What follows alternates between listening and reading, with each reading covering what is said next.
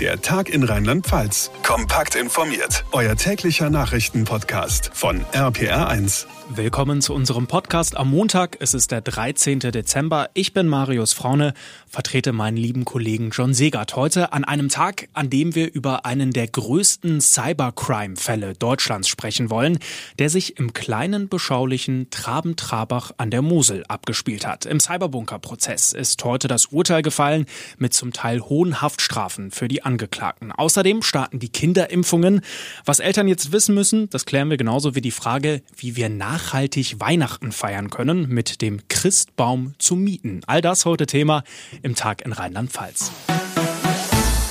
Traben-Trabach, ein kleines, süßes Moselstädtchen, bekannt als gemütlicher Weinort mit historischen Fachwerkhäuschen, knapp 6000 Einwohner. Unglaublich, dass ausgerechnet hier in der Idylle offensichtlich eine der wichtigsten Schallzentralen des Darknets war. In Trier ist heute Vormittag der spektakuläre Prozess um den sogenannten Cyberbunker zu Ende gegangen. Es ging dabei um Beihilfe für fast, Achtung, 250.000 Straftaten, darunter millionenschwere Waffen- und Drogendeals, Falschgeldhandel und Datenhehlerei. RPR1-Reporter Sebastian Hoffmann in Trier, fast alle Angeklagten müssen für mehrere Jahre ins Gefängnis. Die Richter waren sich sicher, die Angeklagten haben eine kriminelle Vereinigung gegründet und die meisten haben wohl auch gewusst, was da auf den Servern passiert ist, die sie im ehemaligen NATO-Bunker in Traben-Trabach betrieben haben. Das war nämlich der Knackpunkt im Verfahren. Außer einem der Manager des Bunkers hat keiner der Angeklagten selbst ausgesagt. Über ihre Anwälte ließen sie nur ausrichten, sie hätten gar nicht wissen können, ob Kriminelle die Server nutzen und wenn ja, wofür. Das sahen die Richter aber anders und verurteilten unter anderem den Kopf der Bande jetzt zu fünf Jahren und neun Monaten Haft. Für die Mitangeklagten gab es ebenfalls Haftstrafen zwischen etwas über zwei und knapp viereinhalb Jahren. Nur einer kam am Ende mit einer Bewährungsstrafe davon. Mhm, die Geschichte rund um den Cyberbunker, die hat ja auch die Stadt Raben-Trabach in den letzten beiden Jahren ziemlich mitgenommen. Viele Menschen dort waren völlig überrascht von dem, was da an dem Bunker passiert ist. Kehrt da jetzt langsam wieder Ruhe ein? Ja, das hoffen natürlich die meisten in Traben-Trabach, allen voran Stadtbürgermeister Patrice Langer. Er hat uns schon vor längerer Zeit gesagt, dass er sich endlich mal wieder bessere Nachrichten über seine Stadt wünscht. Man war echt geschockt, dass das eigentlich so einer kleinen Gemeinde halt auch passieren kann. Sei es drum, ist halt passiert und ich bin froh, dass es jetzt auch aufgeflogen ist, dass man jetzt auch dadurch vielleicht nochmal einen neuen Start machen kann mit der ganzen Anlage oben, dass auch da was, sagen wir, zukunftsorientiertes hinkommt, wo wir also nicht mehr in die Schlachtzeilen kommen. Ob das am Ende wirklich klappt, ist fraglich, denn die Verteidiger haben schon kurz nach dem Prozessbeginn angekündigt, dass sie ein Urteil aus Trier höchstwahrscheinlich anfechten wollen. Das Urteil im Cyberbunker-Prozess. Danke Sebastian Hoffmann nach Trier.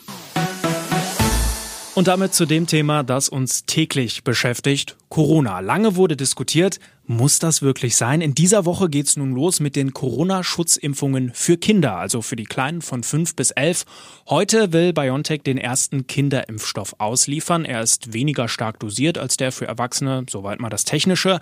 Aus medizinischer Sicht ist es etwas komplizierter, deshalb hat die Ständige Impfkommission nur eine bedingte Empfehlung ausgesprochen. RPH1-Reporter Olaf Volzbach, Rheinland-Pfalz, startet am Donnerstag mit den Kinderimpfungen. Was sollen die Eltern machen?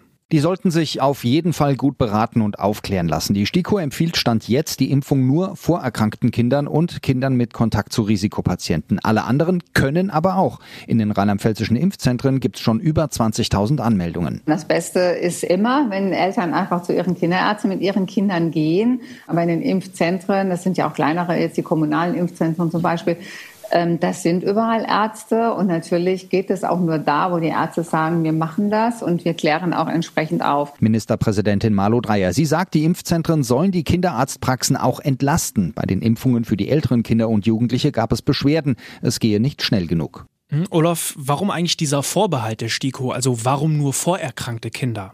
Weil die STIKO abwägt Risiko von Nebenwirkungen, das wir noch nicht genau kennen, gegen das Risiko einer Infektion. Die kann bei kranken Kindern schlimme Folgen haben, bei gesunden kaum. STIKO-Mitglied Professor Fritz Sepp, ehemals Chef der Kinderklinik an der Mainzer Unimedizin. Bei diesen Kindern würde ich persönlich denken, dass ich noch einen kleinen Zeitraum ihnen Zeit gebe, weil der gesamte Pandemieverlauf uns gezeigt hat, dass sie nicht schwer erkranken. Und ich kann mir dann vorstellen, dass wir Ende des Jahres oder früh im nächsten Jahr einen klareren Blick drauf haben und auch eine klare Empfehlung geben können. Die Experten warten auf Daten aus den USA, wo Kinder schon länger geimpft werden. Bislang häufigste Nebenwirkung, der Arm tut weh. wie bei mir gerade. Schöne Grüße vom Boostern. Pro und Contra Kinderimpfungen. Rheinland-Pfalz will am Donnerstag starten. Der Impfstoff aus Mainz soll ab heute ausgeliefert werden. Impfen oder nicht impfen, nicht nur bei Kindern, sondern auch bei Erwachsenen, das ist inzwischen nicht mehr nur eine Meinung, da geht regelrecht ein Riss durch die Gesellschaft. Ganze Familien sind gespalten und in der Politik wächst die Sorge vor einer zunehmenden Radikalisierung in der Querdenkerszene. Am Wochenende gab es Proteste in vielen deutschen Städten. Gut, soweit muss das eine Demokratie aushalten, klar. Aber RPA1-Reporterin Lara Steinebach, es gab eben auch Gewalt und Ausschreitungen. Nicht überall, Beispiel Rheinland-Pfalz, in Trier wurde demonstriert und dort blieb es friedlich.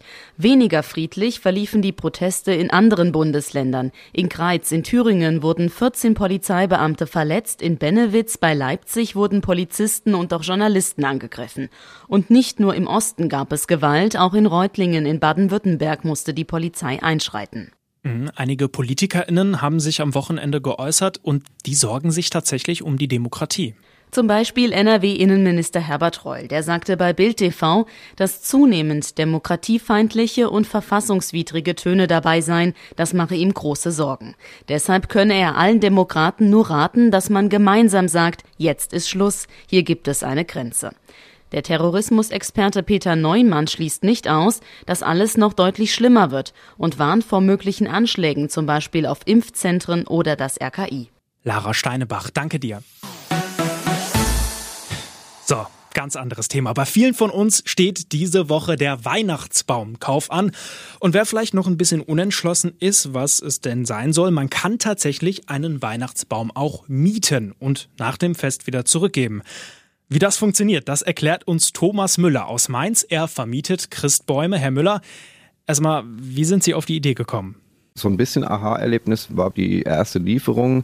Wenn man so viele abgeschnittene Bäume auf einmal dann sieht, dann ist das ein ganz anderes Erlebnis, wie wenn man so den ein oder anderen geschnittenen Baum sieht. Ja, wenn man dann zwei, drei Wochen später nach Weihnachten dann eben durch Mainz fährt und am Wegesrand liegen ganz viele Baumleichen, das war einfach nicht schön. Also wir haben dann überlegt, kann es auch anders gehen? Haben wir dann ein bisschen recherchiert und fanden dann eben den im Topf gewachsenen Baum. Also Sie haben es schon verraten, der Baum kommt im Topf und ist nicht geschlagen. Das heißt, anschließend pflanzen Sie ihn wieder ein bis zum nächsten Jahr. Machen die Bäume das denn mit? Diese Bäume hier bei uns, die sind im Topf gewachsen. Also das heißt schon von klein auf an den Topf gewöhnt, bis zu einem Punkt, wo wir sagen, okay, die können wir noch verschicken. Natürlich würde es dem Baum irgendwo besser gehen, wenn der Topf einen Meter Durchmesser hätte, aber das ist praktisch nicht umsetzbar. Ja. Die sind gewichtstechnisch gar nicht mehr handelbar. Ganze sieben Weihnachtsfeste können die Topfbäume durchhalten. Erst dann sind sie zu groß. Das heißt, das ist wirklich nachhaltig. Ja, man muss sich das so vorstellen, ein Baum mit einem Meter 80, der wächst ungefähr zehn Jahre, ja. Und dann wird er abgeholzt und dann sind diese zehn Jahre quasi in drei Wochen vernichtet worden. Und der mehrjährige Weihnachtsbaum, der kann natürlich da sehr viel auffangen. Mhm. Was mich jetzt noch interessiert, wie läuft das denn mit dem Verschicken? Also ich suche mir den Baum online aus und dann kommt der Wunschbaum im Pappkarton nach Hause, oder wie? Natürlich ist er einmal eingenetzt, wird dann im Karton fixiert, sodass er bei eventuellen Stürzen durch den Versand oder durch Rumdrehen, falsches Aufstellen der Pakete, würde er dann nach unten rutschen und die Spitze bricht ab. Das möchten wir natürlich vermeiden und dadurch wird er unten fixiert, dann eben den Versandaufkleber drauf und der Kunde darf es dann auspacken kostet allerdings knapp 70 Euro, aber wie gesagt, dafür nachhaltig. Der Weihnachtsbaum zum Vermieten. Es gibt inzwischen mehrere Anbieter in Rheinland-Pfalz. Einer davon ist Thomas Müller aus Mainz. Vielen Dank fürs Gespräch. Und das war's für heute. Das war der Tag in Rheinland-Pfalz. Schön, dass ihr dabei wart, wenn es euch gefallen hat. Ihr wisst ja, wir freuen uns, wenn ihr den Podcast abonniert, eine Bewertung dalasst oder einfach euren Freunden Bescheid sagt. Ich bin Marius Fraune. Bis morgen. Der Tag in Rheinland-Pfalz. Das Infomagazin. Täglich auch bei RPR1. Jetzt abonnieren.